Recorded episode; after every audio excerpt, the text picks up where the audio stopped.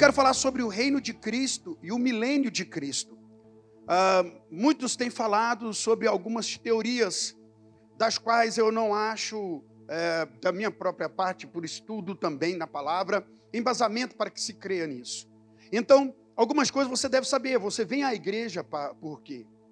Sabe, já passou da fase de você vem porque você quer que Deus restaure seu casamento, você quer que Deus abençoe sua vida financeiramente. Isso é o superficial do evangelho. Não estou dizendo que é desnecessário. Estou dizendo que ele é bastante superficial.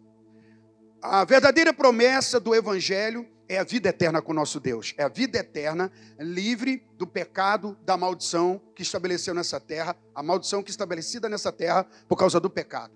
Então, a sua fé e esperança, você como cristão, deve ter isso como claro foco na sua vida. Se perguntar por que você vai à igreja, você vou para adorar um Deus que fez uma promessa de vencer a morte, ele venceu essa morte por sua ressurreição, e ele voltará para nos buscar, então viveremos com o Senhor, livre do pecado, de maldição e tudo. Eu creio nisso. A morte não é o fim, ela é um meio para estarmos no Senhor e entrar para sempre diante do Senhor para a eternidade. Depois o Senhor voltará trazendo os mortos à vida. Você crê nisso mesmo? Que a vida após a morte, e é por isso que você adora Deus, porque Ele já te deu essa vida agora, e você pode começar a desfrutá-la ainda nesse momento. E é agora, mas que a garantia que a morte não vai encerrar sua existência, mas que você estará com Deus, e que você, por todas essas promessas, tem uma vida diferente que o mundo possui. Sabe, o mundo tem uma vida, o mundo tem uma forma de acreditar por meio das suas religiões, ou de não acreditar porque negam a existência de um Deus que é inegável. Então você achou uma fé em um Cristo poderoso, e essa fé, ela faz promessas, e eu caminho por promessa, não apenas por sistematicamente por costumes, mas por acreditar em algo que Deus deu. E se eu acreditar de forma clara e veemente, eu não serei abalado, estremecido. Ou mesmo que seja, eu volto para a rocha, porque a rocha é inabalável e é, é, ela não se estremece, ela é firme, é uma rocha. O nosso Deus é rocha, o nosso Deus é poder. Amém? Então, vamos aprender um pouco da palavra de Deus. E eu quero abordar aqui, então, o reino milenar, milenar e eu quero que você abra a sua Bíblia em Apocalipse 20 versículo 2. Deixa eu abrir aqui. É. Apocalipse 20. Na verdade, vamos até o 7. Vou ampliar um pouco aqui. O reino milenar, Apocalipse 20, versículo 1 ao 7. Vamos ler todo o texto e entender algumas coisas. Então vi descer do céu um anjo. Da onde desce? tinha na mão a chave do abismo e uma grande corrente. Veja, ele tem a chave do abismo e uma grande corrente. Ele segurou o dragão, a antiga serpente. Quantos anjos? Um anjo. Olha o poder de um anjo. Que é o diabo, Satanás, e o prendeu por quanto tempo? Mil anos. Lançou-o no abismo, fechou-o e pôs selo sobre ele, para que não mais enganasse as nações até se completar o quê? Mil anos. Depois disso é necessário que ele seja solto pouco tempo. Vi também tronos e nestes sentaram aqueles os quais foram dada autoridade para julgar. Vi ainda a alma dos decapitados por causa do testemunho de Jesus, bem como por causa da palavra de Deus, tantos quanto não adoraram a besta, nem tampouco a sua imagem, e não receberam a marca na fronte, na mão, e na mão, e viveram e reinaram com Cristo durante quanto tempo? Os restantes dos mortos não reviveram até que se completasse quanto tempo? Esta é a primeira ressurreição. Bem-aventurado e santo é aquele que tem parte na primeira. Sobre essa segunda morte não tem autoridade. Pelo contrário, serão sacerdotes de Deus e de Cristo e reinarão com ele quanto tempo? Então veja só, nós temos aqui por seis vezes, cinco ou seis vezes, a citação de mil anos e nós sabemos, tem algumas pessoas que ministram outra forma de doutrina, que eles são chamados de milenistas, ou pessoas que não creem no milênio de Cristo. Ou, verdade, eles creem que o milênio é agora. Eles não creem que o milênio vai ser um tempo determinado e físico, estabelecido fisicamente. Mas não há muita base. Bom, eu digo pelo que creio. Você está ouvindo o pastor Hamilton ministrando sobre o que acredita mediante a palavra, e não estou só, é muita gente que crê nessa forma que eu estou ensinando você sobre o milênio. Então, esses amilenistas, eles acreditam, os que vão na doutrina, que o milênio já iniciou, Cristo subiu no trono, já está no trono e que ele já governa. Só que essa tese ela não é muito bem clara, ela abre brechas para, é, é para argumentações. Por exemplo, um, o milênio de Jesus haverá um novo céu e uma nova terra, onde não haverá mais o pecado. Sabemos que essa terra, ela jaz no maligno. O governo do diabo ainda está nessa terra. Nesse mundo tereis aflições. E o milênio não é lugar de aflições, não é lugar de desespero. Ali não haverá choro, dor. É o que a Bíblia diz para nós do milênio. Então, de fato, eu creio que o milênio é algo, é um período de mil anos num lugar que ele, ele é físico e ele é real, por causa de algumas coisas. Então, guarde o seu coração quanto à esperança do milênio.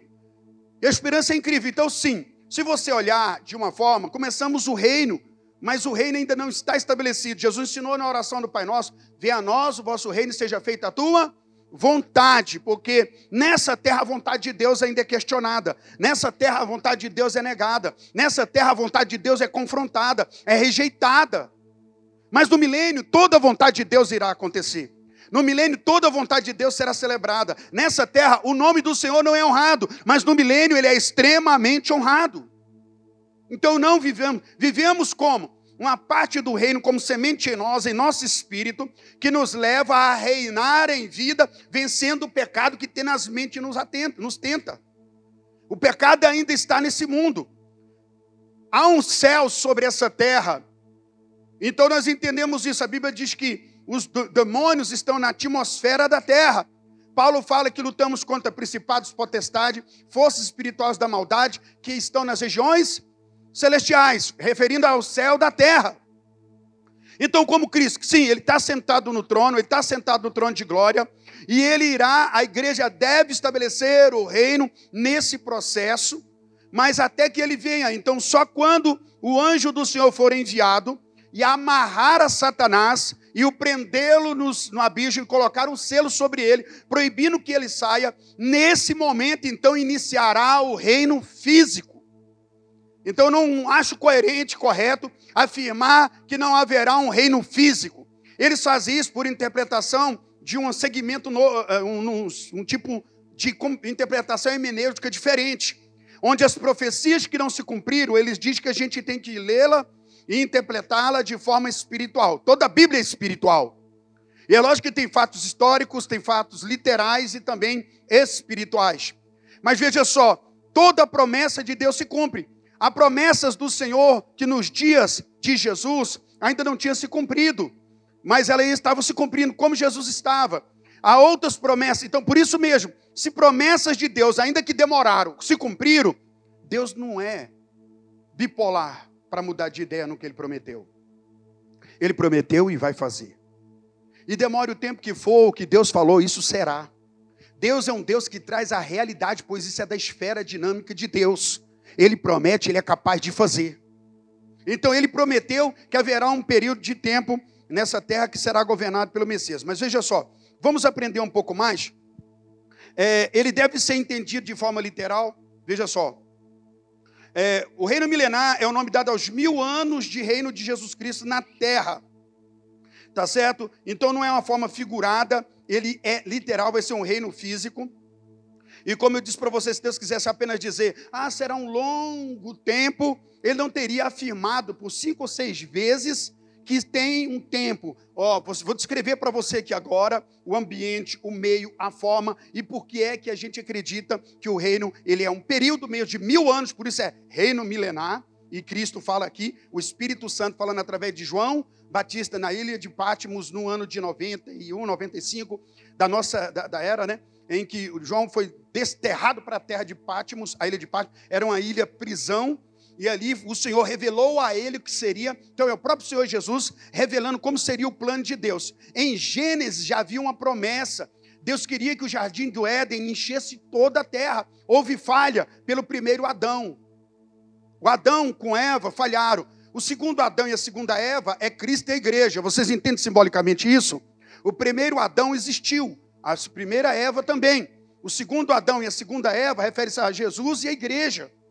Então, o primeiro Adão e a primeira Eva falharam, mas na grande supremacia soberana vocação de Deus, o primeiro Adão não falhou, e dele saiu a sua Eva, a sua igreja. E os dois reinarão para sempre em um paraíso, em um mundo edêmico aqui nessa terra. Aqui nessa terra amaldiçoada, Deus encerrará a maldição e restabelecerá de novo uma terra santa, onde haverá justiça, amor, equidade, onde haverá é, vida em comunhão geral do homem com a natureza, com toda a criação.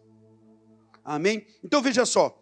É, segundo a Bíblia, quando Cristo retornar à terra, ele estabelecerá como rei de Jerusalém, sentado no trono de Davi. Então veja só, Lucas 1, 32, 33 diz assim: ó, Esse será grande e será chamado Filho do Altíssimo. O anjo está prometendo para Maria. E está falando quem vai ser Jesus. Olha só. Este será grande e será chamado Filho do Altíssimo. Deus, o Senhor, lhe dará o trono de Davi, seu pai. Ele reinará para sempre sobre a casa de Jacó, e o seu reinado não terá fim. Aqui está falando da eternidade do governo de Cristo, mas ele vai sentar no trono de Davi. Vamos ver agora alguma, algumas coisas sobre pactos. Nós já cantamos, Deus de aliança. Quantas vezes eu canto? Porque ele é Deus de aliança. E ele não quebra a sua aliança. Pacto e aliança são feitos por Deus. E há três tipos de pacto que vai firmar claramente que o reino deve ser físico. Primeiro, por quê? O pacto de Abraão prometia a Israel uma terra.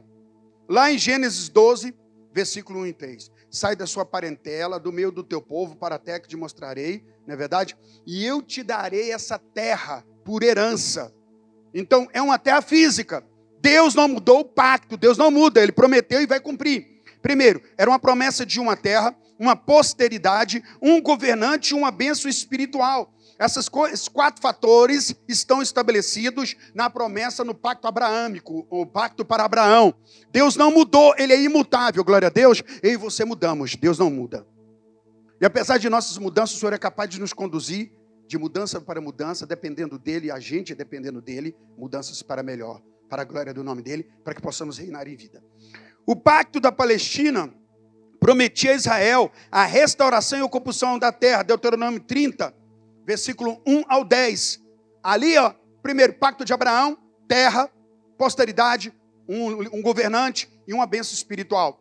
No pacto da Palestina, a terra será devolvida a Israel, porque Israel, Deus estava profetizando que ele iria, por causa das coisas carnais do homem nessa terra, iria se afastar, mas Deus retornaria, e a bênção seria que eles teriam a terra de volta, e seria uma terra com um governante, com alguém poderoso, e Israel seria ah, ah, o luzeiro no meio da terra, como direcional de Deus. Amém? Pacto da Palestina. O terceiro pacto, eu estou falando de três pactos: pacto de Abraão, o pacto da Palestina, agora o pacto de Davi. Deus prometia a Israel perdão meio pelo qual a nação poderia ser abençoada. Jeremias 31, 31 34. Deus prometeu a Davi: Olha, eu vou perdoar Israel e eu estabelecerei a eles uma aliança eterna. E eles terão um período de serem exemplo. Deus quis que a terra de Israel, o povo de Israel, fosse exemplo entre as nações. E ele vai passar por situações. Olha, irmãos, a Bíblia é, é, é, é fantástica. Se você pegar hoje e ler capítulo 9, 10 e 11, de Romanos, você vai ter essa base clara de que o reino é, é exatamente isso. Como Deus tratou Israel. Israel é o povo escolhido, o povo eleito para que Cristo chegue e Cristo então seja a bênção para as nações. Isso aconteceu. Mas olha o que acontece. No primeiro momento, capítulo 9 de Romanos, revela aquele Israel que recebe aliança, os reis, é, aliança, as leis, eles recebem a promessa do descendente, os cultos. Paulo descreve isso no capítulo 9. Tudo é deles aliança, pactos, é, o culto cerimonial, o Cristo descende de Israel.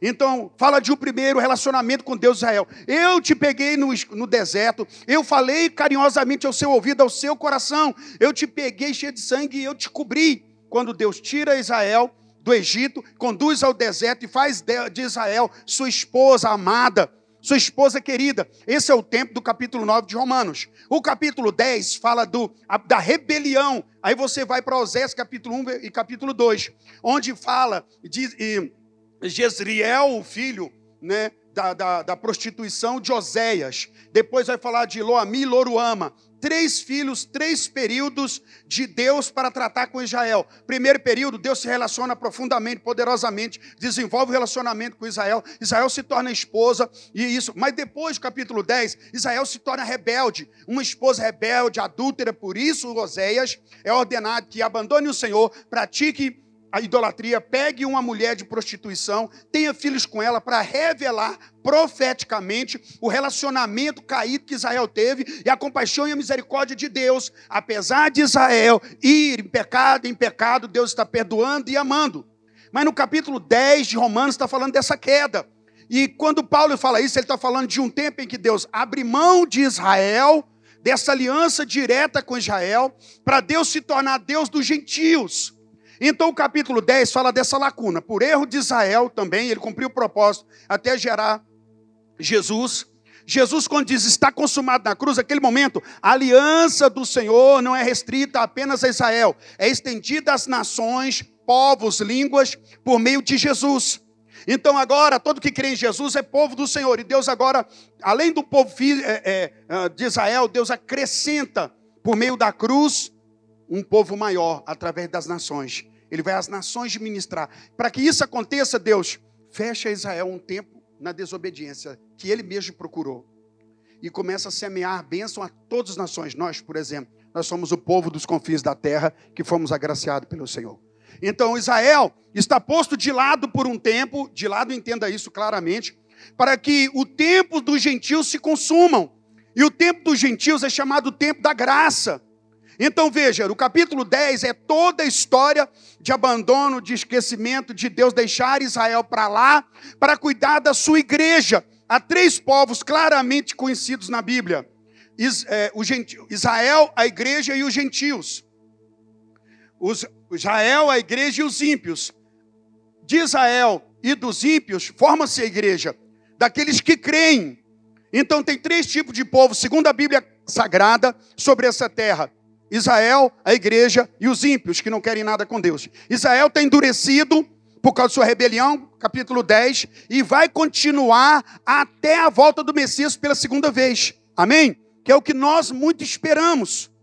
Então, nessa segunda vinda, é que vai encerrar o tempo da graça. Da hora que Jesus disse, está consumado, o Espírito Santo derrama sobre a igreja. Atos capítulo 1, em frente, versículo 8, né? Serei revestido de poder quando o Espírito Santo vem no capítulo livro de Atos, ali começa o período da graça. E a graça é estendida a todos, é um parênteses. Deus chama Israel, então vem ali, é, meu povo, né, é, aquela primeiro período da aliança, da lei, da esposa do Senhor. Não mais meu povo, capítulo 10. E meu povo, Jezriel. Jezriel será o tempo em que Deus quebrará o arco, a guerra, a batalha, e estabelecerá Israel definitivamente capítulo 11. Em três capítulos você tem a história de Israel. Antes, o que está acontecendo no dia de hoje, capítulo 1, capítulo 9, o que está acontecendo agora, o que aconteceu no período da lei, quando ele foi no Senhor, manifestou a graça dele para Israel. Capítulo 10, é, quando ele está agora, Israel está deixado para lá para que o gentil seja alcançado. E capítulo 11, num futuro, no milênio, quando Israel será de fato a nação, onde Cristo será o, o, o, seu, o rei, e Davi será o seu governante ressurreto sobre o trono e vai governar com vara de ferro todas as nações. É algo físico. Não é algo literal, ah, é uma metáfora. Não! Igreja, tenha esperança. O reino será físico, estaremos numa terra, como Isaías disse, onde o leão vai estar com o cordeiro, onde a cobra não terá mais seu veneno, onde toda a criação, como era no Éden, será restabelecido. O plano de Deus não foi frustrado. E você deve almejar no seu coração, estar pronto para esse momento, para viver esse momento. O paraíso não é nessa terra, ainda que muita gente com dinheiro consiga fazer coisas boas, mas o coração corrompido, o ambiente corrompido, com seres caídos espiritualmente governando a atmosfera terrestre.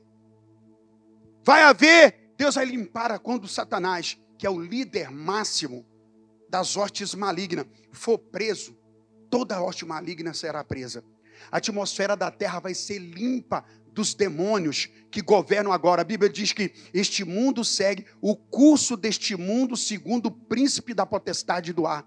O mundo tem um curso e ele é secular. O Deus desse o diabo tem um plano de séculos. Ele cada século ele trabalha. Ele é altamente inteligente. Ele é um ser altamente intelectual. Então ele consegue na geração que ele está, ele desenha o século sabendo que vai desenvolver na psicologia, na personalidade das pessoas. E ele já descreve um século, ele tem um mapa. Tem gente que acha que o inferno é bagunçado, né? É, tem, você, você vai na casa de gente e fala, isso aqui deve parecer um inferno, tem tudo revirado, bagunçadão. O inferno é padronizado, sistematicamente organizado para matar, roubar e destruir. O diabo ele tem sua mesa de governo, com príncipes e potestades, espírito da maldade, para governar essa terra e afastá-la de Deus, o Criador. Mas haverá um momento, como diz aqui no capítulo 20, que você viu comigo, o anjo do Senhor virá. É tão incrível que o diabo parece um ser grandioso, né? Tá, mas um anjo só vai pegar o dragão como se fosse uma lagartixa. Vai pôr a geminha nele, corrente. Vai socá-lo num abismo. Vai trancar. Vai pôr um selo. E ninguém o tirará de lá. O reino tem ligação com a libertação do planeta. O governo de Satanás não terá espaço. Então, já cai também essa tese, por quê? Porque Deus não irá ele governar junto com demônios. O reino, o único que governará será o trono de justiça, o trono de equidade, o trono do nosso Deus. Não haverá demônio na atmosfera terrestre zoando, perturbando, tentando. A terra será curada, restaurada. Mas veja como a gente vai seguindo aqui. Eu te falei dos três pactos. Um, na segunda vinda, estes pactos serão cumpridos quando Israel for juntado das nações. Mateus 24, 31. E Deus o juntará de todas as nações os seus escolhidos. Esse é o tema da palavra, essa é a ideia, é a promessa de Deus que vai se cumprir. Depois que Israel se converter, como está em Zacarias 12, 10 ao 14. Na conversão de Israel, no grande Armagedon, uma coisa que também o reino declara que é físico, porque aqui em Zacarias ele vai pôr. Eu tive no Monte das Oliveiras. Eu fiquei olhando aquele monte e falei assim: meu Deus, Deus vai descer ali. Ele vai plantar os pés aqui. A Bíblia diz em Zacarias que o chão vai rachar. Vai brotar um rio de água viva que sairá curando toda a terra. Tem pessoa que tem dificuldade de acreditar, mas é, é o Deus Todo-Poderoso, querido. Não é homem, é o Deus maravilhoso. Ele vai restaurar toda a terra para os seus eleitos escolhidos. São algumas formas para você entender. A terra vai ser restaurada até a liderança do Messias Jesus Cristo. Vamos lá. Algumas indicações que o reino será um milênio, é, será um reino literal aqui na terra são. Vamos lá. Zacarias 14, 4 ao 9. Os pés de Cristo tocam no Monte das Oliveiras antes do seu reino ser estabelecido. Zacarias 14, está aí. Deus prometeu, olha, e o Messias vai colocar os pés, descerá no Monte das Oliveiras, ele vai fender-se em dois. Os montes, os judeus acreditam tanto nisso, que existe um cemitério. O judeu paga caro para ser enterrado nessa parte, nesse Monte das Oliveiras, porque ele quer ressuscitar quando o cordeiro fizer isso quando o Messias do Senhor estabelecer esse poder. A gente viu lá ter um cemitério e é altamente honrado, né? Durante o reino, o Messias vai executar justiça e julgamento na terra. Jeremias 23, 5 a 8. O governo vai, durante esse período físico, o reino é descrito como sendo debaixo do céu. Daniel 7, 13, 14 e 27. Olha, na grande estátua de Nabucodonosor, né, do estátua de Nabucodonosor, ele vê uma grande estátua, cabeça de ouro, peito de bronze, né? É, é, e, e, de prata e bronze, e o ventre de ferro até os pés de, de, de, de ferro com barro. O ouro falava de qual império? Apenas haverá só quatro impérios, o quinto é de Cristo. Não adianta, não existe vários impérios. Segundo a Bíblia Sagrada, quatro impérios governarão até o quinto império, definitivamente o quinto reino, ser por todo sempre. Amém. O primeiro fala de Babilônia, que era o rei Nabucodonosor que teve o sonho, que era a cabeça de ouro. Não haveria em outra história um reino tão rico e poderoso como o de Nabucodonosor. Depois vinha o de prata, né, que é da Grécia, medos e persas, o de bronze, e então o próximo milênio, o próximo império de ferro, que fala de Roma. E por que Roma? Que do ventre para baixo é ferro porque Roma se divide, e vocês sabem que historicamente isso aconteceu em duas linhas. Roma se divide, a dividida ela vai até os pés, tem dez governos, dez dedos, representa dez governos, e por que está misturado com ferro e com barro? Você sabe por quê? Porque a política, ela nunca mais vai favorecer os pobres. Porque você pode colocar no seu coração que a única esperança nossa é o reino de nosso Senhor. Porque todos os políticos, vai ser problema, é ferro e barro, não dá liga. Você está entendendo? Não consegue misturar. E o ferro é do governo duro, rígido, contra um povo frágil e não dá para resistir. Isso é promessa para o final dos tempos. Então, quatro reinos. O quinto, a Bíblia diz que então viu uma pedra que caiu sem ser tirada, sem ser cortada por mãos. Essa pedra atingiu aonde? Os pés. Os pés falam da nossa geração. Nabucodonosor já passou, Medos e Peças já passaram, o grego, é, é, a Grécia já foi. E então vem Roma, Roma é toda inspirada na Grécia, quem estuda história sabe disso. E então, dedos de pés, os pés, a base, terminando a história humana. Então, toda a história humana é quatro impérios. O quinto é o de Cristo. A pedra volta e bate o pé, e essa pedra enche toda a terra. Ela não fica mais. É uma, é uma rocha, ela atinge o pé, desfazendo toda aquela imagem, ou desfazendo todos os governos, porque esse quinto reino será incomparável. E ele vai encher toda a terra. É físico e é debaixo dos céus. Ele vai encher tudo, o governo de Cristo, nosso Senhor, vai encher tudo. Essa pedra ela cresce, enche tudo, e fala da volta de Jesus, e Jesus já está às portas. Creio claramente, igreja, nós somos o último povo que está vendo o último império no governo. Ainda somos governados pelo sistema romano na forma de governo. Qualquer parte se inspira nisso. Dez governos, está faltando pouca coisa agora para se completar, praticamente a, as profecias já se cumpriram toda. Cristo volta nesse momento e enche toda a terra. Prepara para encontrar com teu Deus, meu irmão. Prepara para servir a Deus, não relaxadamente, não desapercebido, porque Cristo já está às portas. Então veja só. Os profetas profetizaram mudanças terrenas dramáticas durante o reino. Atos 3, 21, Isaías 35, 1 ao 2, 11, é, Isaías 11, do 6 ao 9, do 29 ao 18, 65, do 20 ao 22, Ezequiel 47, 1 ao 12, Amós 9, 11, 15, sabe? São promessas da transformação. Eu estudei isso com tanta avidez na minha vida porque é o que me deu esperança e que me dá esperança. Essa terra será totalmente reformada para a glória de Deus, para que os eleitos escolhidos do Senhor vivam. Israel irá governar como centro das nações, Davi assentado no trono, Cristo como regente soberano e poderoso durante mil anos. Haverá nessa terra aquela visão de Isaías, em que o leão senta com com outros animais, não são mais carnívoros. Sabe, onde o lobo estará com as ovelhas, quando não haverá mais essa, essa coisa mortal entre a natureza, porque nunca era para ser. Deus vai reformular dos pássaros ao mar, ao que voa, ao que rasteja, ao que anda. Não haverá mais maldição, haverá plena comunhão e governo como Deus amou, como Deus projetou no Éden. Isso não, esque, não aquece o seu coração? A expectativa de viver esse tempo e esse momento Muitos estão aí na falácia de Satanás, Satanás está, de novo, querendo descredibilizar a Bíblia Sagrada, dizendo que é um livro arcaico, ultrapassado. É a serpente de novo conversando com o povo, como conversou com Eva lá no jardim. Se liga, meu amado e querido irmão, o que você anda vendo, ouvindo. Você que é servo do Senhor, Satanás quer corromper o seu coração em relação às promessas de Deus, em relação à esperança. Satanás não quer que os seus olhos abram. Estudar sobre isso é extremamente importante para que você tenha motivo de ser o homem e a mulher que Deus determinou. Para que você tenha a resposta. Seres carnais, vendidos ao pecado, não podem discernir isso, e você é um homem de Deus, uma mulher de Deus, precisa continuar isso. A ordem cronológica dos eventos de Apocalipse indica a existência de um reino milenar antes da conclusão da história mundial, como nós vimos em Apocalipse 20 a ordem cronológica dos eventos apontam para a necessidade da manifestação de um reino que encerrará toda a história humana.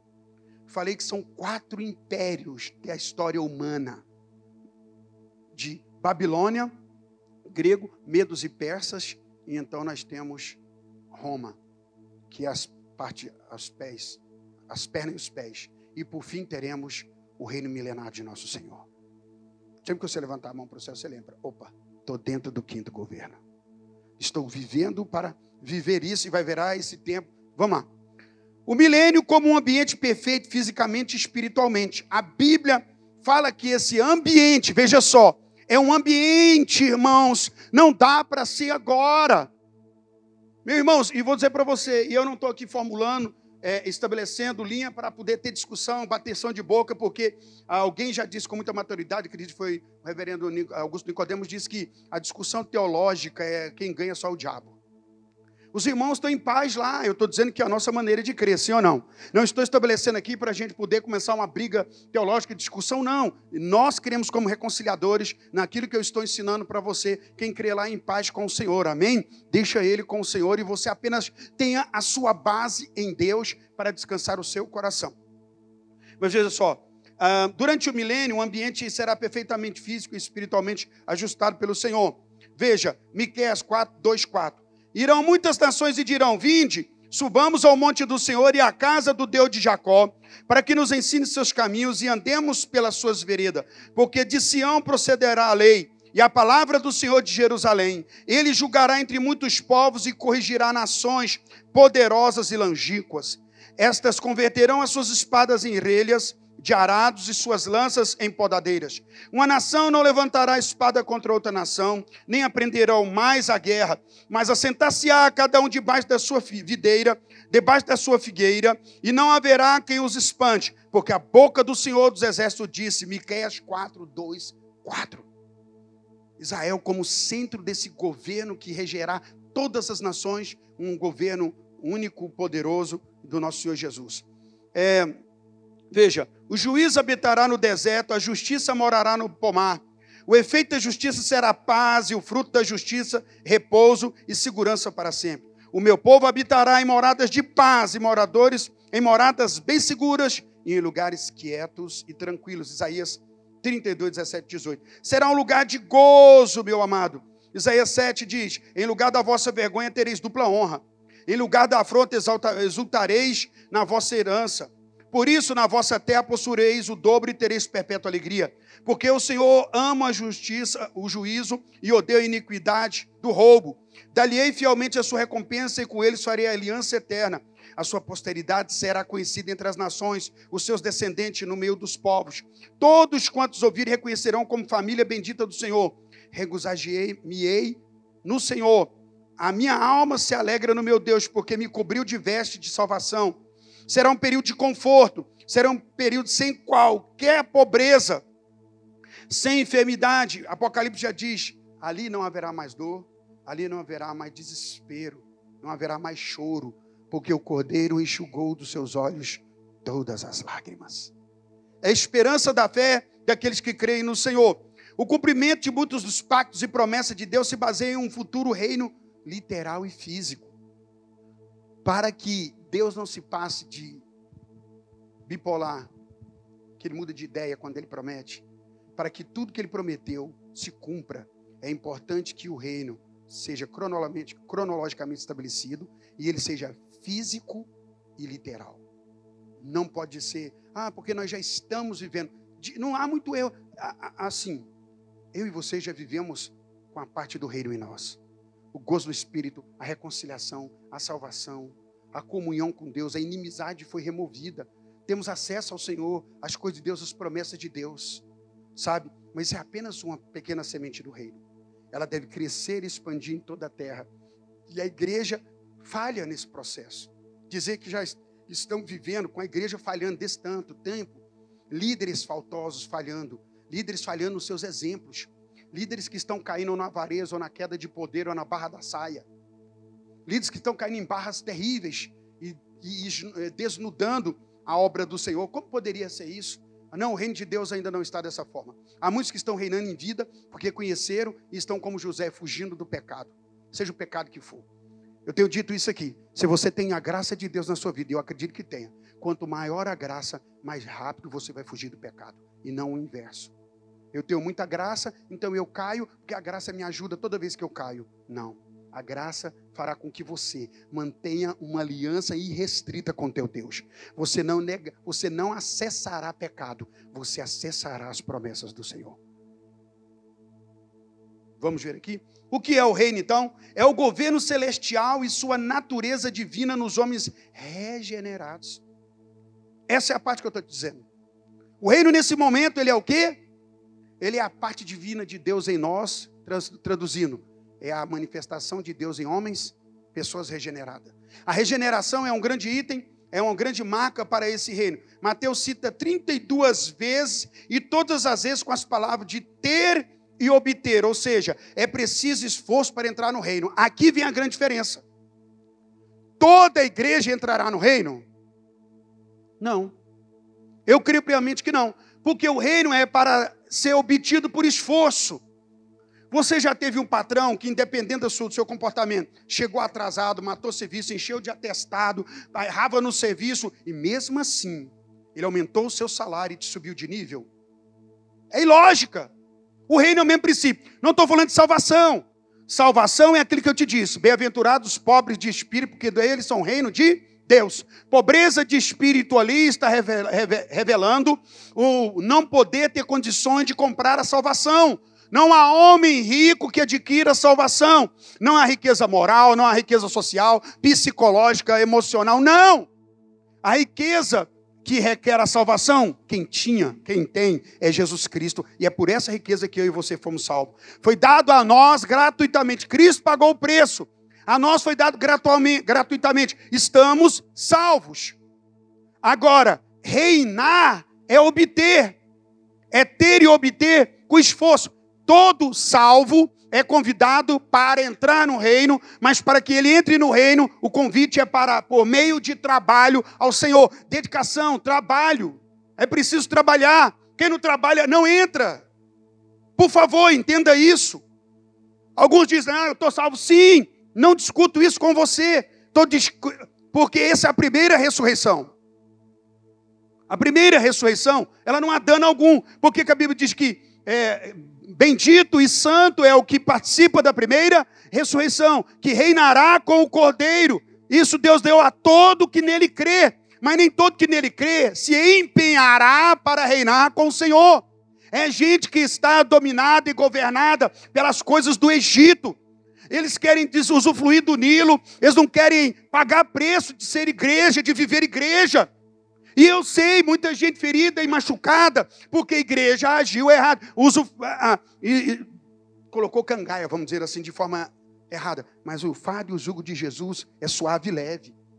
Mas, porque houve erro lá ou acolá, não significa que o princípio seja mudado. Você é maduro, madura em Deus, e requer maturidade para isso? Se você quer viver nesse tempo de milenar, milenar de Cristo, é importante rever a sua entrega ao Senhor e sua dedicação à causa de Cristo. Porque só a igreja vencedora, vencedora é aquela pessoa que, regenerado por Cristo, cheio do Espírito Santo, se dedica à causa de Cristo. Por que, que Paulo não quis casar?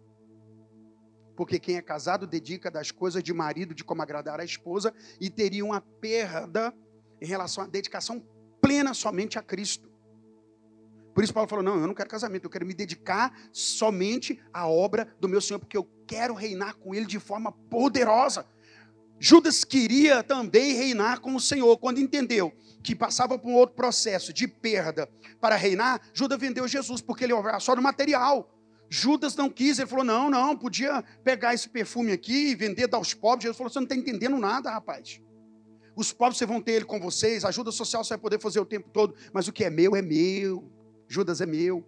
Judas era um homem intencional, ele queria crescer na vida só nesse, nesse presente século. Quando ele viu que esse plano não era o dele, ele vendeu Jesus. Justamente por esse fato. Ah, quer dizer, eu vou. Como é que eu vou fazer com a minha história e a minha vida? Quem quer reinar com Jesus está focado na obra de Deus. De verdade. Está focado na vontade do Pai. Em fazer a vontade do Pai. E, e escute o que eu estou te dizendo Paulo estava focado na obra do pai, não quis casar para. Mas ele era fazedor de tendas para pagar a conta. Para pagar a conta que ele tinha. Ele fazia tendas, ele trabalhava secularmente e focado no reino. Ele gastava-se fazendo, imagina, fazer tenda era terrível. Era feito de couro de animais, aquilo era. Você já passou em curtume? Quem já passou perto daquele curtume ali? Você viu o mau cheiro que é? Pois é, o que o Paulo tinha no nariz o dia inteiro. Aí de repente tomava banho, à noite ia para a igreja, para a obra, evangelizar, dia de sábado estava na sinagoga, tentando evangelizar, fazendo de tudo. Aí tem pessoa que fala, ah, mas eu tenho que cuidar da minha vida. Pois é, Jesus largou a dele para cuidar da sua. São coisas desafiadoras, mas eu não posso esquecer na minha mente. Da onde eu saí? Do pecado que fui tirado. Vamos continuar aqui que eu preciso fechar com você, por isso eu pedi um pouco de, de tempo de você. Veja só. É, Mateus 7, 21, olha só. Nem todo que me diz Senhor, Senhor entrará no reino dos céus mas aquele que faz a vontade do meu Pai, que está no céu. Mateus 7, 21. Primeiro, não é apenas fazer, mas como fazer. Há quantas pessoas que estão fazendo? Lembra que Jesus fala assim: ó, por amor de mim e do Evangelho. Eu tenho que amar o Senhor e amar o Evangelho. O Evangelho me regula no amor, porque ele me põe para levar esse amor a vidas. Muitas pessoas já trabalham porque o evangelho traz status, reconhecimento, traz financeiro. Tem muita gente envolvida só por isso e mais nada disso, e por isso a gente vê muita coisa ruim acontecendo. Deixaram de amar o Senhor, ama só o evangelho pelo que o evangelho promove. Status, fama, se souber trabalhar, levanta dinheiro. Não é isso que acontece? Francamente falando, irmãos.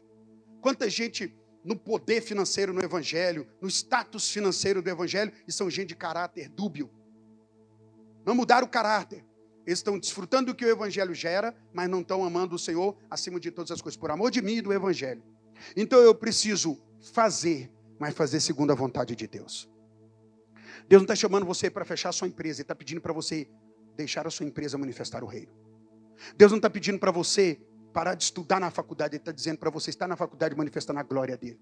Para você pegar a sua profissão, sua escolha que você fez e manifestar a glória dele. Ele está pedindo para você fazer parte de um corpo que evangeliza, que socorre vidas, que fala do amor e não apenas pegue os poderes financeiros que o evangelho te trouxe e vai curtir a sua vida sem responsabilidade nenhuma como igreja. É muito sério. Olha aqui. A entrada do reino dos céus é uma questão de obras. Ó, nem todo, viu aqui que ele fala Mateus 7:21? Nem todo que diz Senhor, Senhor entrará no reino. Porque ah, Senhor, tu és o meu Deus, mas escolhe as próprias coisas e faz sua própria vida. Ou aquele outro momento que Jesus fala assim: olha, muitos naquele dia dirão: Senhor, em teu nome, olha os fazedores de obra, em teu nome expulsamos demônio, curamos enfermo, fizemos maravilha. Jesus fala: Eu não conheço vocês, vocês fizeram isso no evangelho, debaixo de iniquidade. Sabe o que é iniquidade? Sem lei. Não é só sobre sem lei qualquer, é sem a lei de Deus a lei da graça governante regeneradora. Muita gente expulsa demônios, faz show de expulsar demônios, mas não são vidas transformadas. Estão caídos no seu caráter, na santidade, no comprometimento com o caráter de Cristo. São pessoas que fazem shows, espetáculos, simpósios e tudo, no entanto, não tem um caráter fundamental, a, a, a integridade do Evangelho. E a Bíblia diz para esses: eu não vos conheço. Porque não é apenas fazer, mas fazer como Ele é, fazer como Ele quer. Apartai-vos de mim, vós que praticam a iniquidade. Vocês que vivem sem a minha lei, sem a lei do governo da graça, sem transformação, cheio de dons, cheio de obra, mas não tem essência em mim. Deus espera que sejamos cheios de dons, cheios de obra, mas na essência com Ele. Sem negócio com esse mundo. Diga glória a Deus. Então veja só. A entrada do reino dos céus é uma questão de obras. Mateus 5,3. Pobres de espíritos e perseguidos por causa da justiça, para obter a vida eterna é só crer na obra de Cristo. Porém, para entrar no reino é preciso obra. Pobres de espírito. Eu não tenho uma riqueza espiritual que chamasse a atenção de Deus e Deus, eu vou salvar o fulano porque ele é meritocrático. Os méritos dele me chamam a atenção. Nenhum excelente homem nessa terra recebe a salvação por si só. A salvação foi compra pela riqueza de Jesus. Só ela comprou a salvação. Agora, a questão do reino é a obra. Eu preciso fazer alguma coisa para participar da primeira é, é, ressurreição, trabalhando para o Messias, trabalhando para o Senhor, para a obra do Pai. preciso evangelizar, preciso me envolver. Ai, pastor, isso está apertando. Pois é, amado. Pois é, minha amada. Você quer reinar com o Senhor de milênios? Ou está de boa ficar mil anos ali em disciplina, porque não, não investiu a sua vida que ele comprou com o sangue dele? Olha o preço. Foi o, não foi o suor apenas. Ai, estou suando para salvar meu povo. Suou sangue. E depois ele verteu cada gota de sangue por mim e por você. O que estamos dispostos a fazer? Queremos que Deus nos dê tudo, mas daremos o mínimo para Ele? Não dá. Ou até dá, mas não dá como a gente espera. Vida eterna é dada de forma gratuita, mas o reino é necessário trabalhar. Mateus 20, 21. Reino é uma questão preparada pelo Pai. Foi o Pai que preparou o reino para honrar a promessa dele ao filho, a Abraão, ao pacto da Palestina, ao pacto messiânico. Deus prometeu e ele vai cumprir isso, é coisa do Pai. Agora veja só, Lucas 23, 42. A oração do criminoso arrependido na cruz. Quem lembra disso? Pastor, isso a pessoa morre na. Assim, aceitou Jesus na hora da morte. Pronto, vamos falar disso aqui, está aqui o texto. Está o ladrão da cruz, de um lado de outro. Nos evangelhos, você pega a história, se você conseguir fazer um ajuntamento. Esse camarada, os, os que estavam crucificados, ele que eram ladrões, salteadores, eram criminosos. Eles foram sentenciados por causa dos seus atos. E no meio está Jesus. Isso mostra que Cristo está no meio de uma humanidade caída. Não há ninguém que não peque. Todos nós somos criminosos. Você que está assistindo, saiba disso. Todos nós, diante da justiça de Deus, somos criminosos. Acabou. Somos criminosos, sentenciados à morte. Mas Cristo esteve entre nós para assumir o pecado e nos redimir. Agora, Cristo está lá no meio. Nos, nos, evangelhos, quando você pega na visão geral, você percebe que esse ladrão que arrepende, até por um momento, ele vai escarnecendo do Senhor. Mas de uma hora para outra, pela obra do Espírito Santo, e eu estou afirmando para você, não fique na arrogante dizendo, é, quando eu quiser arrepender, eu arrependo. Quando eu quiser sair dessa vida aqui, eu saio. Eu conheço Deus, eu sei que Ele me ama. Não. Não fique envolvido com o pecado pensando que você vai se livrar dele quando você quiser. Isso já é engano da serpente, é engano do dragão. Ou você foge desse pecado e você só vai fugir dele se de verdade for o Espírito Santo que te gerar arrependimento. Senão você vai ficar dando desculpa, enganado pela serpente. Ele te põe lá no pecado e você não vai conseguir sair dele, a não ser que você que o Senhor derrame misericórdia e compaixão por você de novo. A não ser que você arrependimento genuíno só é obra do Espírito Santo. Nenhum homem pode, é dom do Senhor. Então, olha só. É, redenção e reino. Redenção tem a ver com tratar, perdão, eu estou aqui atrás, é, o, o cara na cruz, o ladrão na cruz. E aí ele fala assim: Homem, o que você faz? Blasfemando como este. Nós, de fato, estamos aqui por nossas obras. Olha o que, o arrependimento de Deus faz. Eu estou sofrendo porque Deus decidiu me esmagar como uma pequena formiga. Ó oh, ser carrasco, estou sofrendo. Eu tão pequenininho, tão bonitinho, e o Deus poderoso, irado, me queimando. Não. Ele se pensa assim: nós estamos pagando o preço de nossos erros. O arrependimento, ele coloca o responsável no lugar certo e a consciência desse julgando de maneira correta. Eu errei, eu falhei, eu pequei. Não foi Deus que fez, Deus que deixou, Deus que está. Eu sou desse jeito porque Deus me fez assim. Uh -uh. A maioria de nós somos resultado do pecado que nós permitimos entrar em nossa vida. E então ele diz: Estou sentenciado por meu pecado, pela nossa culpa. Este homem nada fez. E vira para ele e fala: Senhor, lembra-te de mim quando entrares no teu reino.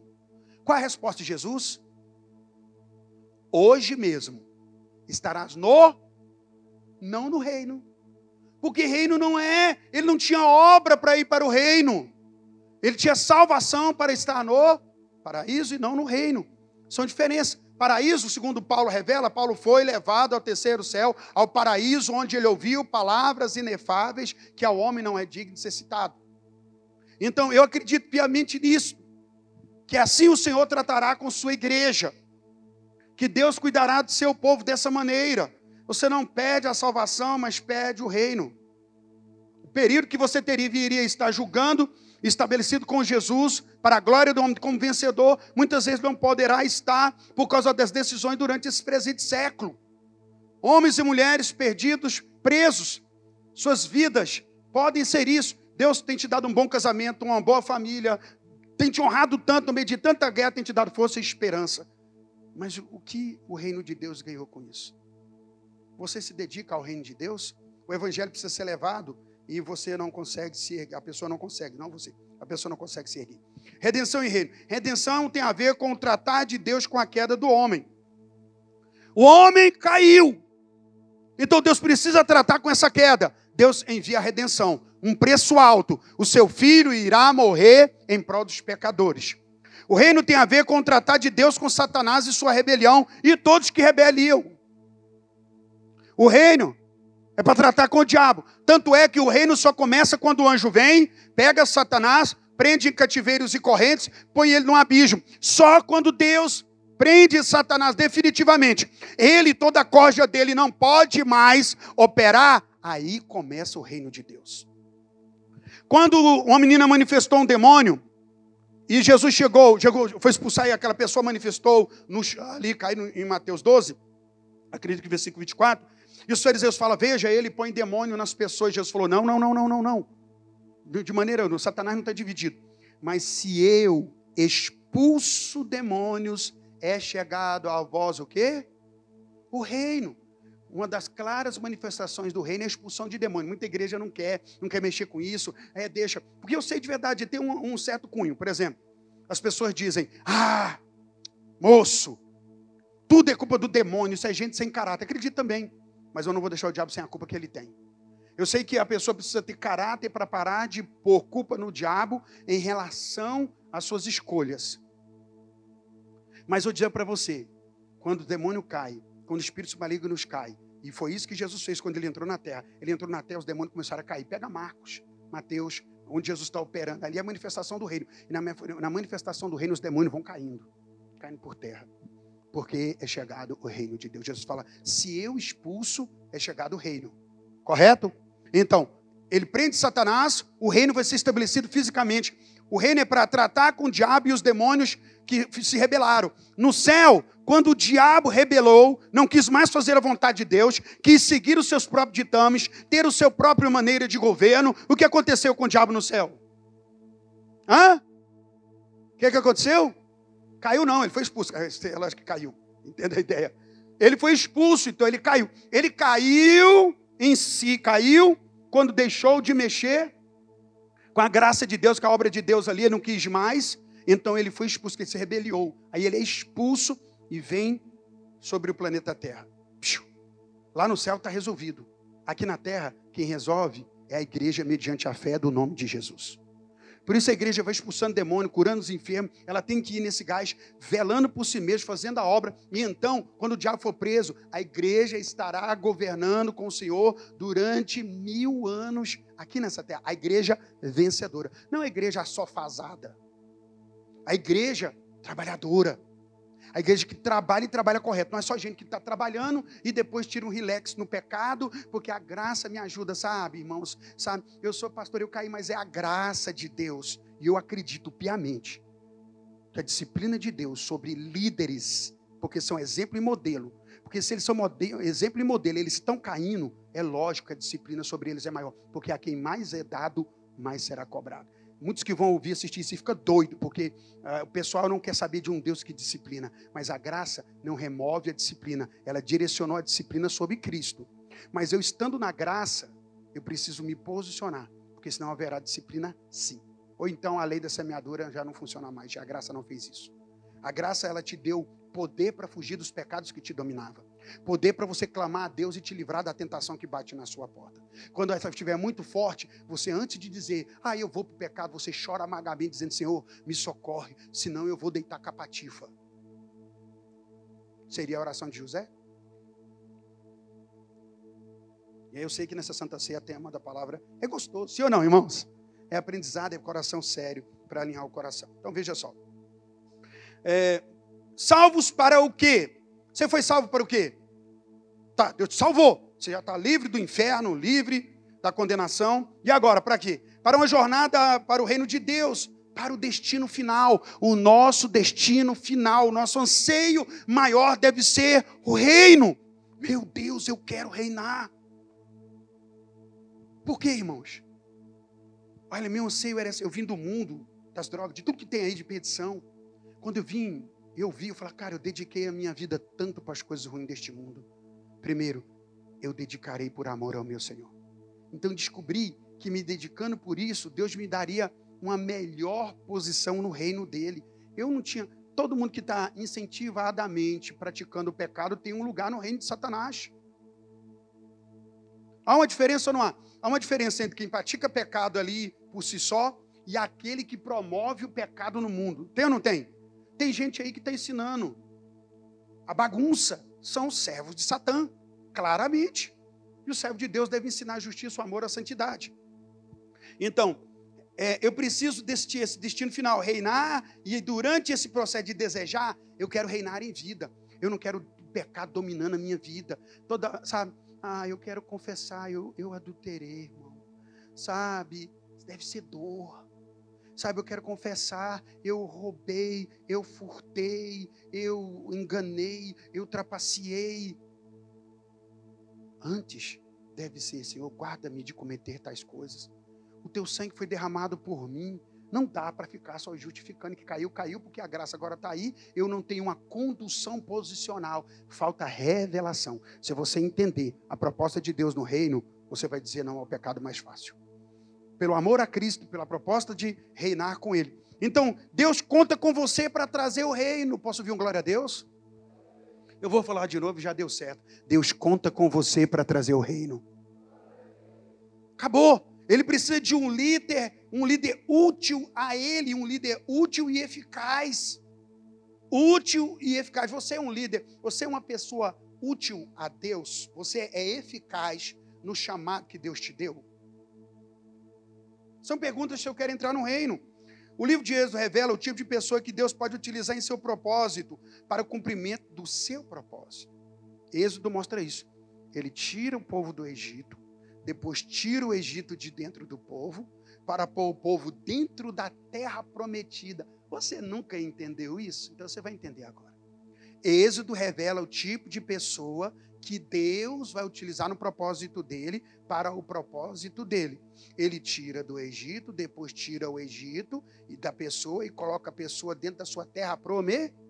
Mas aqueles que não conseguem romper, onde é que eles ficaram? Onde?